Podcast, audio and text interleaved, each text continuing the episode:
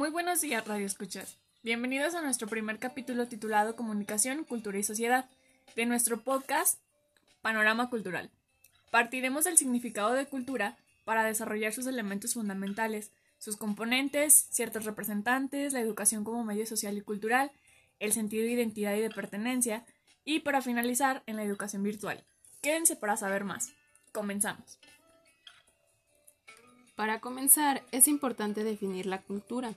La palabra cultura proviene del latín cultus, cultivo de tierra, y colere, cuidado del campo. Por ende, la cultura es cultivo de cualquier facultad.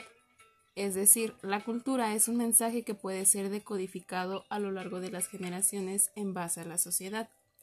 Ahora bien, como tal, la cultura no tiene un significado completamente centrado, ya que la cultura abarca muchísimos puntos. Así es, Bere. Rocío, por ejemplo, define la cultura como un fenómeno distintivo de los seres humanos, que los coloca en una posición diferente a la del resto de los animales. Taylor, por otro lado, da un significado mucho más amplio. La cultura es ese todo complejo que comprende el conocimiento, la moral, la ley, la costumbre, las facultades y hábitos adquiridos por el hombre en cuanto se es miembro de una sociedad.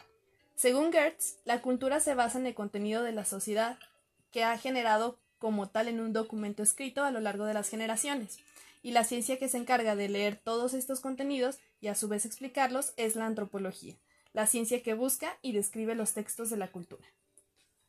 ¿Para qué se la complican? Total, la cultura es todo aquello que nos da un sentido de identidad, de pertenencia, que a lo largo de la historia la cultura de todos los países se ha ido decodificando, pero manteniendo su esencia, así que al final de cuentas los creadores de la cultura somos nosotros, la sociedad. De hecho, y como punto importante, a lo largo de nuestra vida hemos llevado una enseñanza monocultural, es decir, nuestra educación ha incluido elementos culturales, a lo largo de la historia.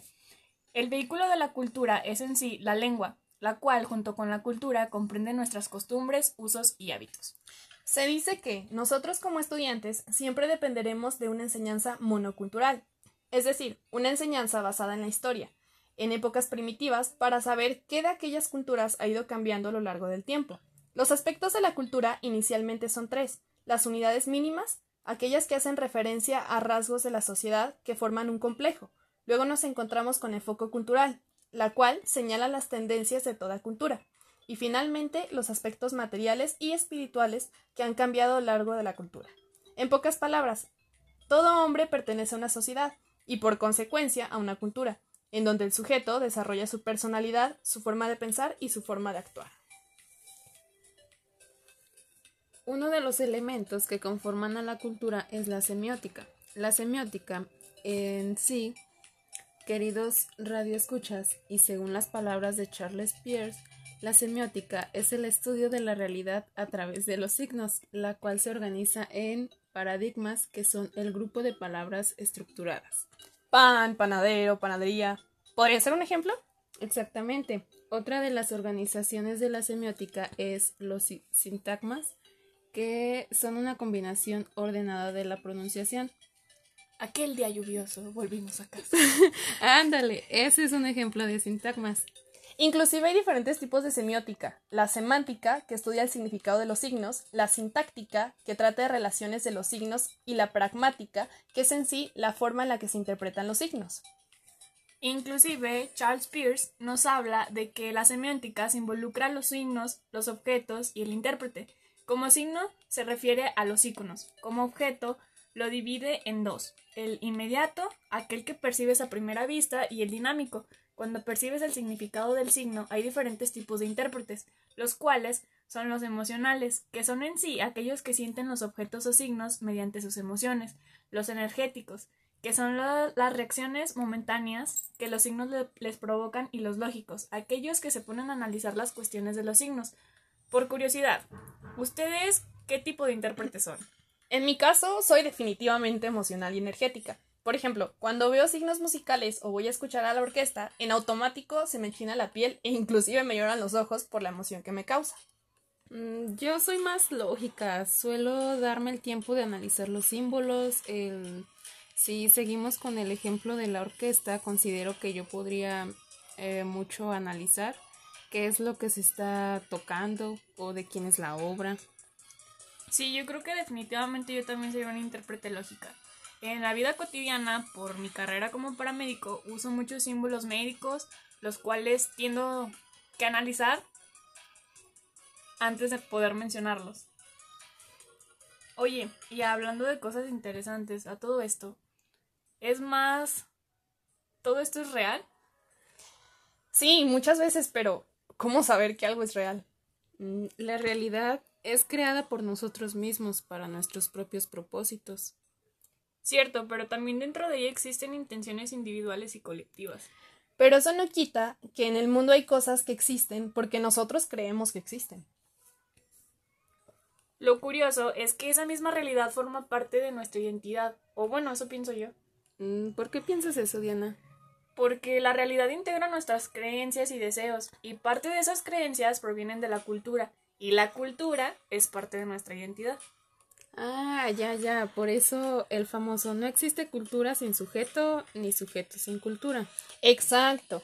Y así como en la realidad está la intención individual y colectiva, también está presente la identidad. Identidad in- individual y colectiva, y ambas luchan por su reconocimiento. Por eso. Entonces, ¿cómo somos los jóvenes en México? Uy, pues somos inquietos, con ganas de experimentar, de descubrir cosas nuevas y de aprender. Además tenemos una imaginación extrema. Buena respuesta, y en relación a nuestro contexto, ¿qué opinas? Mm, pienso que desgraciadamente nuestro contexto es tan bueno como... No es tan bueno como quisiéramos. Y nada que ver a comparación de otros lugares. Y esto nos impide crecer de alguna manera. Triste, pero cierto. Aunque somos jóvenes que luchamos por conseguir nuestras metas, no nos rendimos ante los obstáculos. Sí, em, Sí, señor. Sí, señora. Eh, es que no podemos utilizar palabras antisonantes, pero ustedes entienden. Ella muy propia, sí, sí. Sí, estamos en el aula que, ¿qué se puede suponer? Eh, es ¿Qué en se el- supone? Ya me ando trabando. ¿Se te la lengua la traba? Estamos en el aula que se supone es el espacio de los procesos de educación formal. Hablando de eso, ¿saben cuáles son los universos lingüísticos? Claro, lenguaje escolar, Lenguaje magistral, lenguaje de los alumnos. lenguaje del texto y materiales auxiliares. Pero, ¿y esto en qué nos ayuda o qué? A lograr que el docente sea claro y desarrollen mensajes efectivos. Para eso hay mucho que tomar en cuenta, ¿cierto?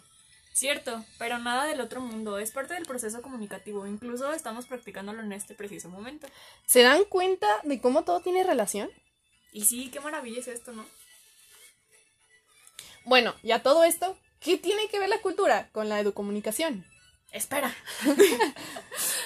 Antes de que nos adentremos a la educomunicación, hay que explicar cuáles son los elementos que la conforman o que la hacen educomunicación.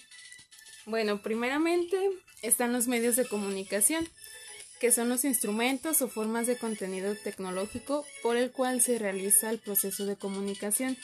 Por ejemplo, la creación de un podcast y sus respectivos capítulos es una manera tecnológica y universal de comunicarnos, ya que estamos transmitiéndoles a ustedes, radio escuchas, un mensaje que ustedes inconscientemente decodifican y almacenan en su memoria. Nosotras somos las emisoras de ese mensaje y ustedes los receptores. Roger Silverstone, en su capítulo ¿Por qué estudiar los medios? dice que los medios son cotidianos, constituyen una dimensión esencial de la experiencia contemporánea. No podemos evadirnos de la presencia de los medios. Hemos terminado por depender de los medios impresos y electrónicos para nuestros placeres. Además, los medios de comunicación son controlados. Chomsky habla de la democracia progresiva, donde se encuentra la clase especializada. Ellos son los que entienden y planifican los intereses comunes. Y por otro lado está el rebaño, que son prácticamente los espectadores. Sí, inclusive la interpretación de los medios de comunicación dan del mundo reflejan los intereses y preocupaciones de los vendedores, compradores y las instituciones gubernamentales y privadas. Entonces los medios son objetos de consumo masivo. Entonces, y finalmente respecto a tu pregunta, Silvia, La educomunicación es entendida como la forma en la que se aprende a través de los medios de comunicación. Ah, ya, ya. Entonces, la educomunicación es la relación entre medios de comunicación, educación y tecnología. Exactamente. De hecho, la, la Internet es el escenario pedagógico en el que se cobran vida las transformaciones educativas asociadas con la incorporación de los recursos tecnológicos, informáticos, comunicativos y de multimedia. Te interrumpo un poco, Bere.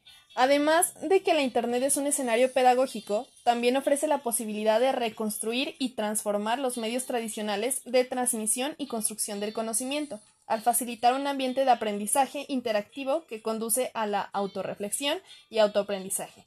Es ahí donde ya empezamos a hacer esta unión de los conceptos anteriormente comentados, desde la cultura, semiótica, sociedad, aprendizaje, educomunicación y ahora pedagogía. El conocimiento pedagógico es un aspecto sumamente relevante. La persona usuaria puede ser un o una docente que se dedica a poner en práctica distintos recursos tecnológicos con sus estudiantes. Cuando se aprovecha el potencial tecnológico de los recursos, el personal docente puede convertir su espacio educativo en un escenario para la la transformación de los procesos pedagógicos, una de las principales estrategias es no descartar ningún recurso tecnológico con características audiovisuales ni programas.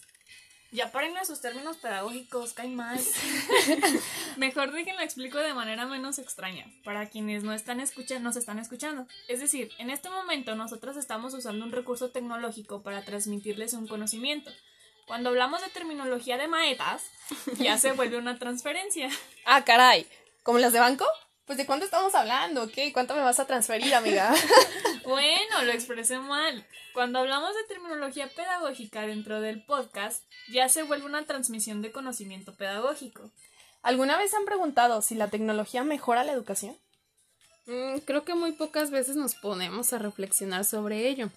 Ya sabemos que el mundo está en constante cambio y que con él la tecnología. Cada vez hay más y mejores herramientas tecnológicas.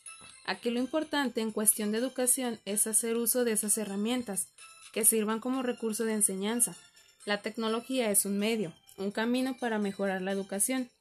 Es necesario que los docentes tomen en cuenta a la tecnología para crear ambientes de aprendizaje donde se fomente la colaboración e interpretación entre profesor y alumno. Además, buscar esas estrategias para captar la atención del alumno, donde se motive por aprender. La tecnología puede ayudar siempre y cuando sea utilizada adecuadamente, ya que es uno de los componentes de cambio para la educación. Tenemos que adaptarnos a las nuevas tecnologías. He aquí la pregunta, ¿estamos preparados para el futuro? Con esto damos fin a nuestro primer capítulo. Esperamos les haya sido de su agrado. Estén pendientes, próximamente estaremos subiendo contenido.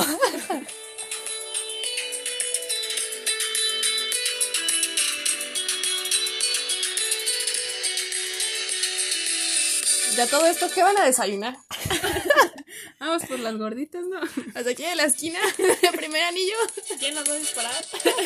La Silvia. No, Diana nos iba a hacer transferencia. ¿Ya se te olvidó? Que ya nos vamos, dicen.